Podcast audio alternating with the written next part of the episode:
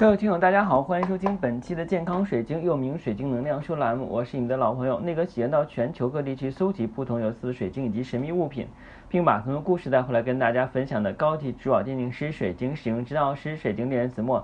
欢迎收听我们本期的节目。大家有没有这个感觉啊？就是有的时候我们中国文化真的是很博大精深，它很多的这些字，它声音是一样的。但是不同的字所代表的意思是不一样。今天我们要跟大家分享的就是标题上写的“赋能”和“赋能”。第一个“赋”呢是赋予的“赋”啊，这个能力的“能”，也就是赋予能力。俗话说呢，就是你没有这项能力，哎，我给到你叫赋能。另外一个呢就是负债累累的“负”啊，这是什么能力呢？这就是我们经常讲的这个负能量啊。我们不是那两年的时候啊，经常说这个啊，要做一个充满正能量的人啊。但是呢，还有一种相对应的就是负能量啊。我们讲的负能量暴龙是什么一种体验啊？是三句话不离啊，什么抱怨啊，突然就陷入悲伤，敏感的要死，活得很沮丧啊。经常找人想聊天，却不知道怎么开口，同时又害怕别人能够窥见自己。所以往往选择憋在心里，拒绝别人走近和示好，拒绝交新朋友，甚至讨厌别人的说说笑笑啊，这种呢就是负能啊。那昨天呢，我去参加那个死亡咖啡馆啊，其实我啊，这个每个人都是我有自己的这个目的跟用心。我当时就想的是，呃，因为这种沙龙活动在我所在的城市比较少，说白了就是比较新鲜，我就想看看这个活动参与者呢到底是什么一个状态啊。还有就是他们的这些怎么说？说白了点的话，就是他们的这个呃生活质量啊，跟社会的这个等级要看一看。到那儿以后呢，大家就轮流做自我介绍啊，都还挺不错的。应该有做企业的啊，有在医院工作的，有在政府部门工作的，有在行政机构工作的啊。看似这些工作都不错，但是我们主题呢就是死亡啊。所以大家呢，从一开始的话就讨论啊，不是讨论就分享啊啊，他爷爷死的时候他多么的伤心，他姥姥走的时候他多么难过，然后就开始讲。其实吧我当时是听的话呢，我是越听越坐不住。说实话，平时我是一个经常会抢主动权的人。怎么这么说呢？因为我只要是参加课程和上课的时候，我先那气势进入场了。我一般会穿那个很有民族风味的这个衣服。啊，然后再戴个银项圈儿啊，手上戒指，大个儿闪亮的，然后这个呃脖子上戴项圈项链啊，这个手腕上戴大手镯啊，这都是我干的事儿。所以的话，每次我都会成别人眼前一亮的这个焦点，然后再抛出一些就是很精辟，但是别人又无法去解答的问题啊，我我马上就可以把这个场的主动权掌握过来。但昨天的话呢，这个话题是关于死亡的，咱也不能够去说一些这个俏皮的话，也不能够怎么样的，所以就老老实实待着吧。哎呀，就听着吧，这些分享者把内心的那些悲痛、隐藏已久的这些难过全给抖露出来了。然后还有一个身体共情者，身体共情者是什么情况呢？就是说别人的情感出现什么状况。他马上能够体会到，哎，别人如果难受，他马上就能难受啊，叫身体共情者。所以当一些人说到自己难过之处的时候，那个人开始哭，讲话的人可能没什么反应，他开始哭，他一哭，人家觉得啊，你你都替我们家难过了呀，那可真是难过，那我也开始哭吧。哎呀，整个场域的话，我待了差不多两个小时吧，头晕脑胀的。其实所在的地方挺好，是一个非常高档的一个咖啡厅，而且还是一个小包间，里边没有人打扰。但是这个场域的话，把我影响的非常不舒服。然后昨天晚上彻夜失眠，当然可能还跟那个过期的豆做的咖啡有关系。这不是之前在咖啡店干过吗？所以这个咖啡好坏多少能尝出点儿。这就是这反正也多少的话呢，也也能尝出个好坏来。今天要跟大家讲的是什么呀？今天讲的这个的话是跟我们水晶爱好者息息息相关的。我们水晶爱好者其实是有一个很敏感的心灵，无论你是对水晶有多大的敏感性啊，或者说是你对水晶的感触有多大啊，从总体来讲的话，我们都是属于一个敏感性的体质。也就是说，我们水晶爱好者如果去参加这些的活动的话，千万要注意啊，你要明白一点，你去参加这些活动是得到赋能，就是别人赋予给你一些正向的或者是好的这种能量，还是去得到一些别人的垃圾，得到一种赋能。我之前的话是想去得到正向的能量，但是我错了，我得到是负能量。因为我们人，大家都讲是在一个振动波长的频率中进行的，就像我们的这个机器齿轮，如果你经常使用的话，那个发条松了，你不把它给弄紧了，或者说你不给它上油的话，它时间长了就会皱吧。就像我们人身体为什么要经常去运动？如果经常不运动的话，身体就会比较僵硬。那我们人作为社会性的动物。也是需要在你工作之余找到一些志同道合，并且能够玩到一块儿的朋友，比方说参加参加沙龙啊，或者说是这个旅旅游、看看电影、谈谈心。当然，我是不建议大家去钓鱼的，因为钓鱼是一种杀生运动，我是不建议的。啊，还有一些就是比较这个户外的这种，比方说我们爬个野山呢。啊，我们攀个岩呢，我们蹦个极啊，这些我也不赞成。可能我就是属于比较保守的，在保证自己生命安全以及保证其他生命安全的前提下，我去参加这些活动，并且希望这些活动能给我增长知识、提供能量啊，这是我啊参加活动一个主要目的。那么就像我们平时的话，如果去参加活动的话，一定要去考量啊。不是说的话让大家没有爱心。我之前就讲了一个齿轮的问题。我们在工作一段时间之后，我们的齿轮就是要去修理和调整。那这个时候我们是需要进入一些新的活力，可以当做润滑油一样去润滑我们的心灵，滋养我们的身心。但是如果我们去找这种啊，比方说悲伤悲伤者啊分享会啊，比方说这种情况的话呢，可能你正也处于这种状况，那。你跟他们同频没有问题，但是如果你是一个没有这方面经历的人，去这个场域以后，你很容易受到伤害。或者比方说的话，我们讲的就是，呃，现在经常讲的这个孩子子女教育问题啊，就是这个教育亲子沙龙什么的。如果你自己孩子没有问题，OK，或者说你没有孩子的话，你去参与，你就会很容易让这个场的负能量所影响到你。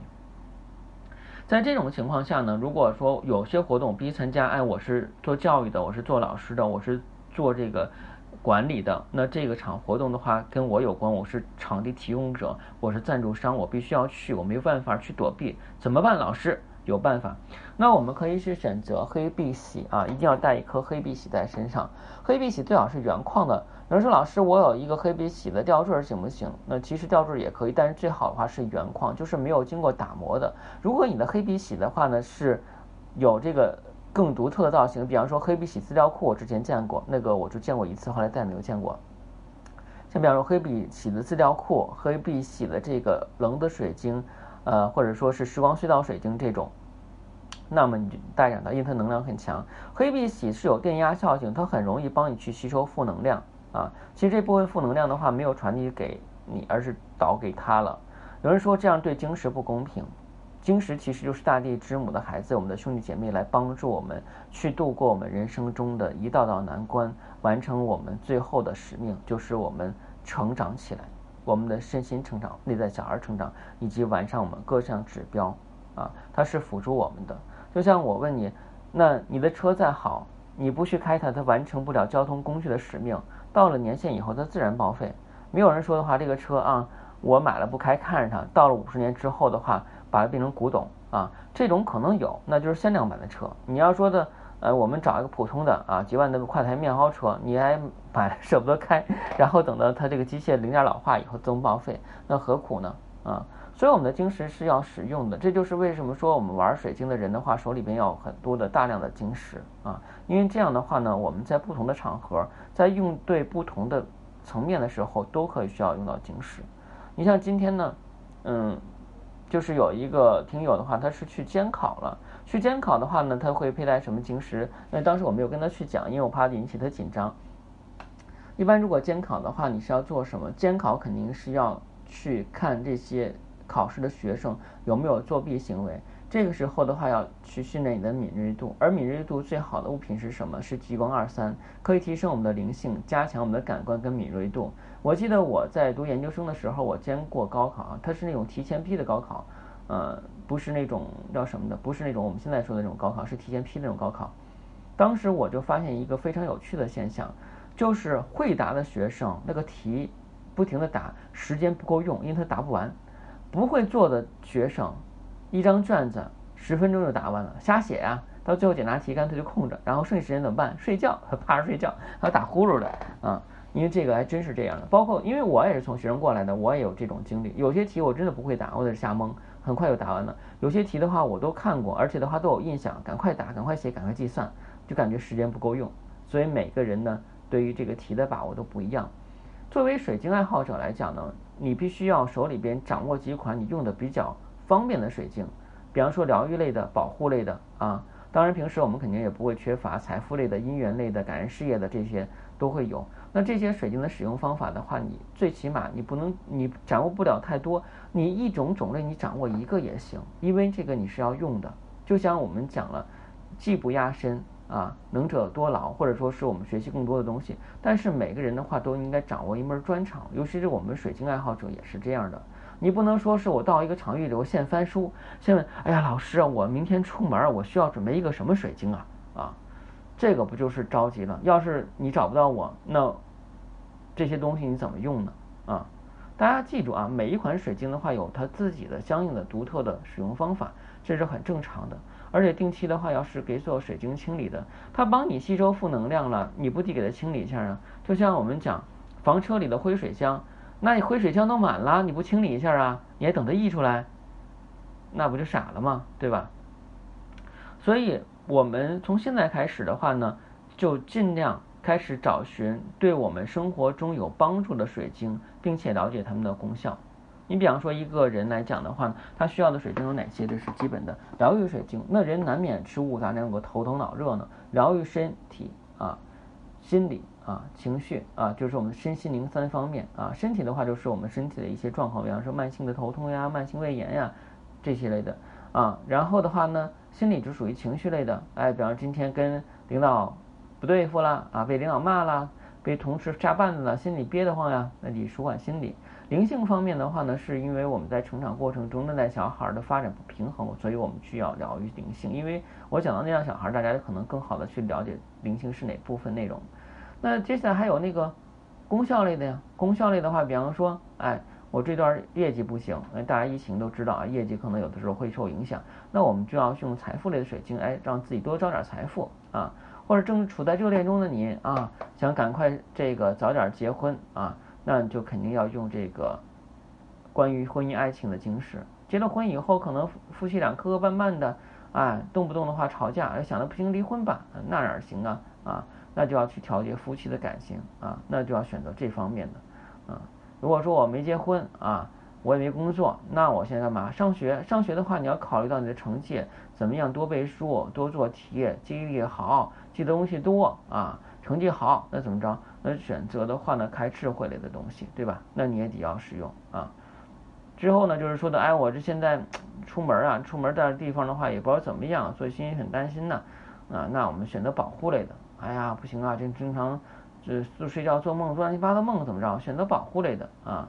嗯，还有就是说那种，哎呀，我我我很这个，就是胆小啊，怕事啊，没有勇气啊，我做什么的话呢，都是害怕啊。那功效保护类的啊，这些的话，你这些都是要基本去了解的。你否则的话，一天到晚的去看那个这个也好看，那个也好看啊，这个活动也好，那个活动也好，哎，去参加了，你都不知道你在做什么啊。尤其是我们水晶听内容啊，听课是要把那些核心的东西听到，总结到一起。